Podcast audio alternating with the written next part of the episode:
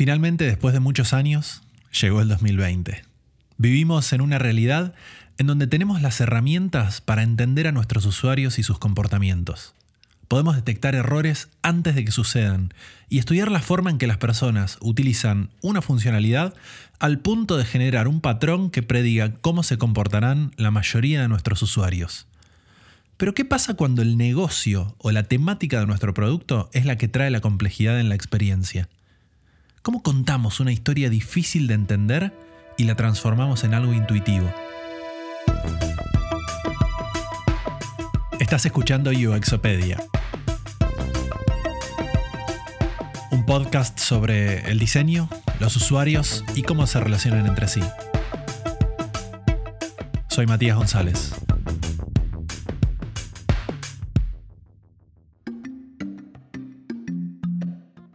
Los últimos años el nivel de educación tecnológica en nuestra sociedad creció a niveles que favorecen a los diseñadores a la hora de pensar en sus experiencias. Y cuando hablamos de educación tecnológica nos referimos al nivel de conocimiento que tiene la población con respecto al uso de tecnologías o de dispositivos que la utilizan. La gran mayoría de los usuarios que interactúan con nuestros productos tienen incorporados comportamientos básicos sobre cómo utilizar productos digitales, al punto que nos permite generar patrones de comportamiento para cada tipo de dispositivo. Años atrás, la situación no era la misma. Necesitábamos asegurarnos de que los usuarios entiendan funciones básicas como un clic, un swipe o comportamientos que hoy en día damos por sentado que los usuarios entienden, inclusive cómo interactuar a la hora de tocar elementos en una pantalla. No sabíamos que los usuarios no leen, sino que escanean el contenido en busca de la información que necesitan, y que para esto muchas veces es mejor utilizar texto en minúsculas que texto en mayúsculas, porque el formato de las minúsculas hace que las palabras se reconozcan sin necesidad de leerlas. A la hora de diseñar una web, teníamos que agregar elementos visuales que le indiquen al usuario que tiene que scrollear para ver más información, porque muchos no entendían que el formato de la web es vertical y que la información se revela poco a poco a medida que bajamos. Por supuesto que esto no significa que sepamos todo sobre nuestros usuarios, pero sí que podemos concentrarnos en indagar en comportamientos más complejos de forma más profunda. Dependiendo del tipo de producto que estamos creando, vamos a encontrarnos con diferentes complejidades a la hora de plantear la experiencia que estamos creando para que el usuario utilice. Pueden ser complejidades internas propias de nuestro producto o complejidades externas del entorno de uso o inclusive legales del sistema o de la educación de los usuarios. Y creo que todas estas son las complejidades a las que hoy en día se están enfrentando las fintech. La sigla FinTech viene del inglés Financial Technologies o en español tecnología financiera y son empresas o productos que aplican nuevas tecnologías a actividades financieras y de inversión. Al ser una temática compleja y rica para poder profundizar, vamos a dividir esto en una serie de dos episodios en donde vamos a hablar con diferentes expertos en la industria que nos van a contar el lado de la experiencia de usuario a la hora de crear productos digitales en el área financiera. Mi nombre es Santiago Sánchez, soy head de UX de Naranja X. Naranja es una empresa que fue fundada en Córdoba en el año 69 por dos profesores de educación física y ha pasado por una transformación increíble pasó de ser una casa de deportes a enfocarse en la distribución de planes de pago por medio de una tarjeta, transformándose en el principal emisor de tarjetas de crédito en la República Argentina y hoy comienza su camino en el mundo fintech con Naranja X. En el traspaso del, mundo financiero tradicional a, la fintech, yo creo que el, mayor desafío es poder lograr la cercanía con la gente. Ya de por sí, la mayoría de los bancos tradicionales, por más que por momentos hacen intentos de generar esa cercanía.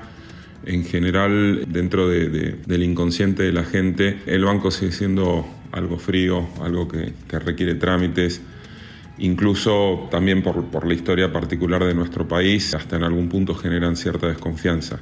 Creo que, poder lograr eh, esa empatía y esa cercanía es uno de los mayores desafíos y digamos creo que también las, las plataformas digitales a pesar de que justamente hacen lo contrario, digamos, se generan distancia en, la forma de operar, porque no está yendo a, una sucursal, creo que también nos da herramientas y nos da oportunidades como para poder generar ese vínculo de otra manera, porque en definitiva también son las, plataformas con las que la gente está interactuando todo el tiempo e interactúa para cosas tan mundanas como estar en contacto con sus amigos y con redes sociales. Y particularmente en el mundo financiero tenemos una gran responsabilidad sobre nuestras manos. Creo que otro punto también fuerte es que todo aquello que, está referido a finanzas, eh, a la gente le genera como un estrés particular, ¿no? porque se trata de su dinero, entonces necesitan tener visibilidad y transparencia de, de, lo que está pasando con eso. ¿no?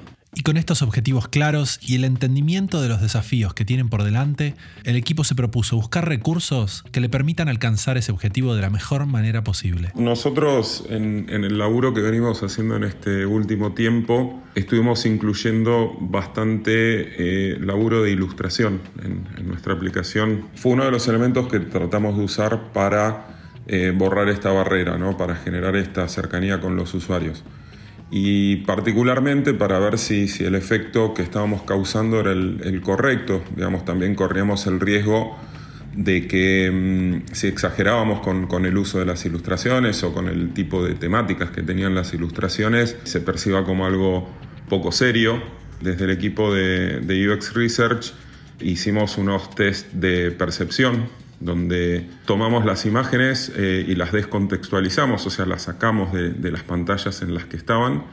Generamos ejercicios donde, digamos, las, personas que participaban sobre una escala tenían que ir marcando este, diferentes sensaciones que le iban generando esas ilustraciones. O sea, teníamos eh, diferentes conceptos, cada uno de esos conceptos tenía una escala. O sea, por ejemplo, te digo, me parece serio o divertido y tenés una, escala en la que marcas este, hacia qué lado ves que se vuelca esa imagen. Entonces, digamos, de esa manera fuimos midiendo las sensaciones que transmitía cada una de esas imágenes y en general también dejamos un campo abierto para que completen con, con una palabra que era lo que les generaba. Eso también nos generó una nube de conceptos en cada uno de los casos y con eso validamos si realmente estaban transmitiendo lo que nosotros buscamos transmitir con cada una. En algunos casos este, tuvimos que hacer algunos ajustes, pero digamos en la mayoría de los casos por lo menos lo, que buscábamos se transmitía y también en general la sensación que generaron nos dejaron bastante cómodos con que eh, estábamos siendo balanceados en esto de tratar de, ser empáticos pero no dejar de ser creíbles al mismo tiempo. Estos procesos de research son algo que a muchos les puede sonar familiar, y la forma en la que el equipo de Naranja X lo realizó es muy interesante ya que no se quedaron en la superficie, sino que profundizaron para poder entender puntualmente cuáles son los conceptos que más transmitían la necesidad que ellos tenían. Parte de lo que probamos con, las ilustraciones, porque teníamos dudas, eh, por ejemplo en la home de la aplicación te aparece una, ilustración de, un personaje, digamos, te puede tocar un, un chico o una chica en su casa, relajados, y una duda fuerte que teníamos era la de entender eh, si el hecho de que fuera hombre o mujer podía generar algún conflicto en algún usuario y fue algo que probamos, hicimos pruebas mixtas, o sea, probamos este, ver qué le generaba a un hombre si le tocaba la, imagen de un hombre, una mujer la de una mujer y, cruzados. Y en general, como vimos que eh, lo, que más le llegaba era el contenido, digamos, esta idea de eh, de algo relajado y demás. Eh, aparte en ambos casos están con, una mascota y medio como que la gente se terminó centrando mucho más en, la ternura que le generaba eso que, en los personajes en sí mismos.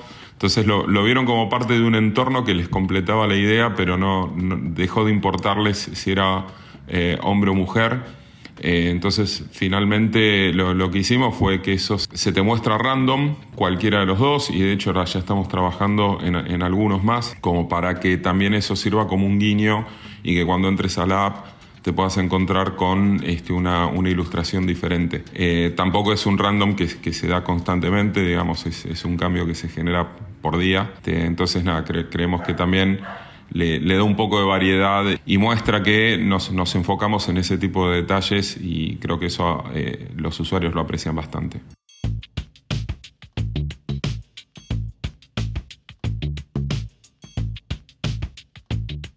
Manteniéndonos dentro de la temática de los obstáculos a enfrentar a la hora de diseñar un producto digital, evaluar y entender la educación de nuestros usuarios en el tema que estamos enfrentando es clave.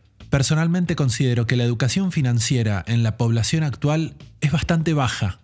Los usuarios se han acostumbrado a contactarse con asesores que solucionen sus problemas por ellos y muchas veces sin siquiera terminar de entender lo que están haciendo a la hora de sacar préstamos o a la hora de mover su dinero. El enfoque de Naranja X para este problema es muy interesante. El tema de la educación financiera, eh, digamos, es algo que tiene cierta complejidad, principalmente porque eh, hay que entender en qué puntos es necesario eh, educar y en qué puntos es necesario simplificar. Digo, por ejemplo, si hablamos de, por ejemplo, inversiones, Educación financiera podría significar que yo te explique las distintas formas que tenés eh, de, poder invertir guita, cómo funciona cada una de esas, qué riesgos tenés con cada una de esas, etcétera. Digamos, tendría que meterme en, una serie de tutoriales y de explicaciones y demás que quizás no, no, todas las personas están preparadas para recibir, entender y que en todo caso les termine sirviendo de algo creo también parte del desafío que tenemos a, nivel diseño y a nivel experiencia es empezar a, simplificar esos caminos. Este, y quizás en lugar de tener que explicarte absolutamente todo, también, digamos, el desafío que tenemos que tomar nosotros es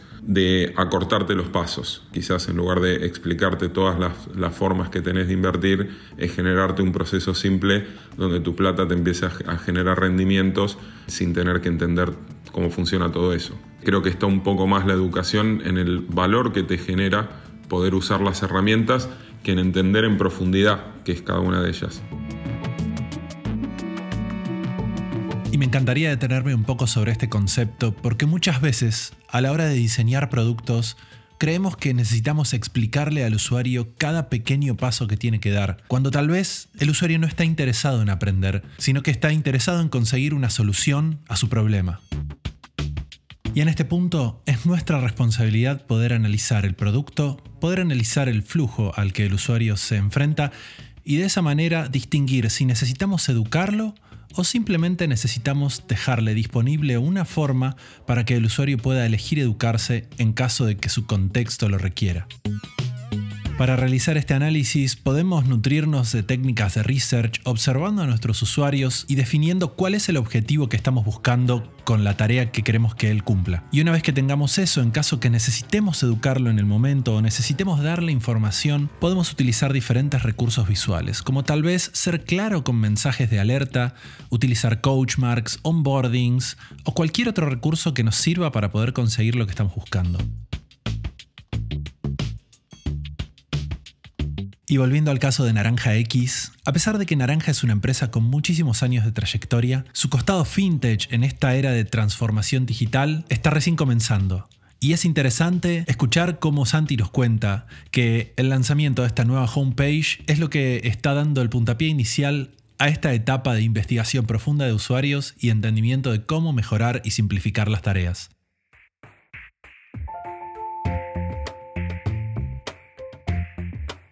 En estas dos semanas que, hace que, se lanzó el, nuevo diseño de, la aplicación, mm, estamos notando que eh, ese esfuerzo consciente que hicimos por tratar de, ser mucho más empáticos, apoyados sobre distintos pilares, este, uno de ellos es lo de las ilustraciones que te contaba antes, el otro tiene que ver con los contenidos, de, buscar una voz y un tono mucho más cercanos por otro lado, también la idea está de generar eh, experiencias simples y fáciles de seguir. Por el momento, nada, la, respuesta que estamos teniendo es muy buena.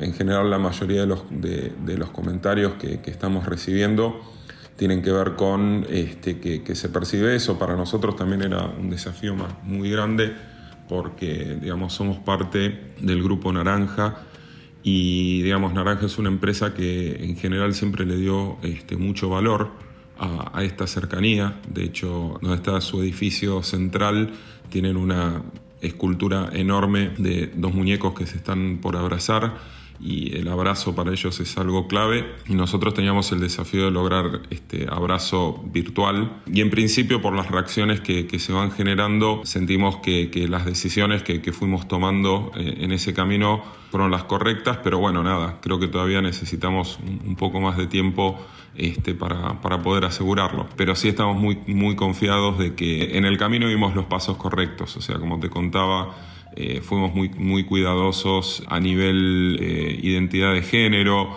a nivel diversidad, entonces creemos que eso eventualmente va a generar también una buena experiencia. Quiero agradecer especialmente a Santi por habernos contado y habernos abierto la puerta al trabajo que está haciendo su equipo con Naranja X. Si quieres probar la aplicación, te invito a que me sigas en Instagram porque vamos a estar sorteando algunas cosas como para que puedas ver la experiencia que el equipo de Naranja X generó para sus usuarios y experimentar de primera mano las cosas que estuvimos hablando en este episodio del podcast.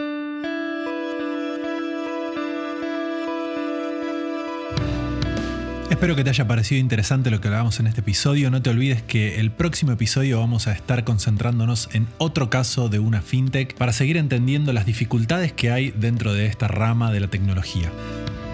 No te olvides que si quieres aprender UX o diseño de productos digitales desde la práctica simulando condiciones reales de trabajo, podés entrar a www.uxopedia.co en donde vas a encontrar toda la información sobre el bootcamp que vamos a comenzar en el mes de septiembre. Si tienes alguna duda sobre tu producto digital, sobre tu equipo, la empresa en la que trabajas o inclusive sobre tu carrera como UX, podés encontrarme en Instagram como arroba matigón. Suelo postear cosas un poco educacionales, pero también me encanta que comencemos una conversación. Y como siempre, espero que tengas un excelente día.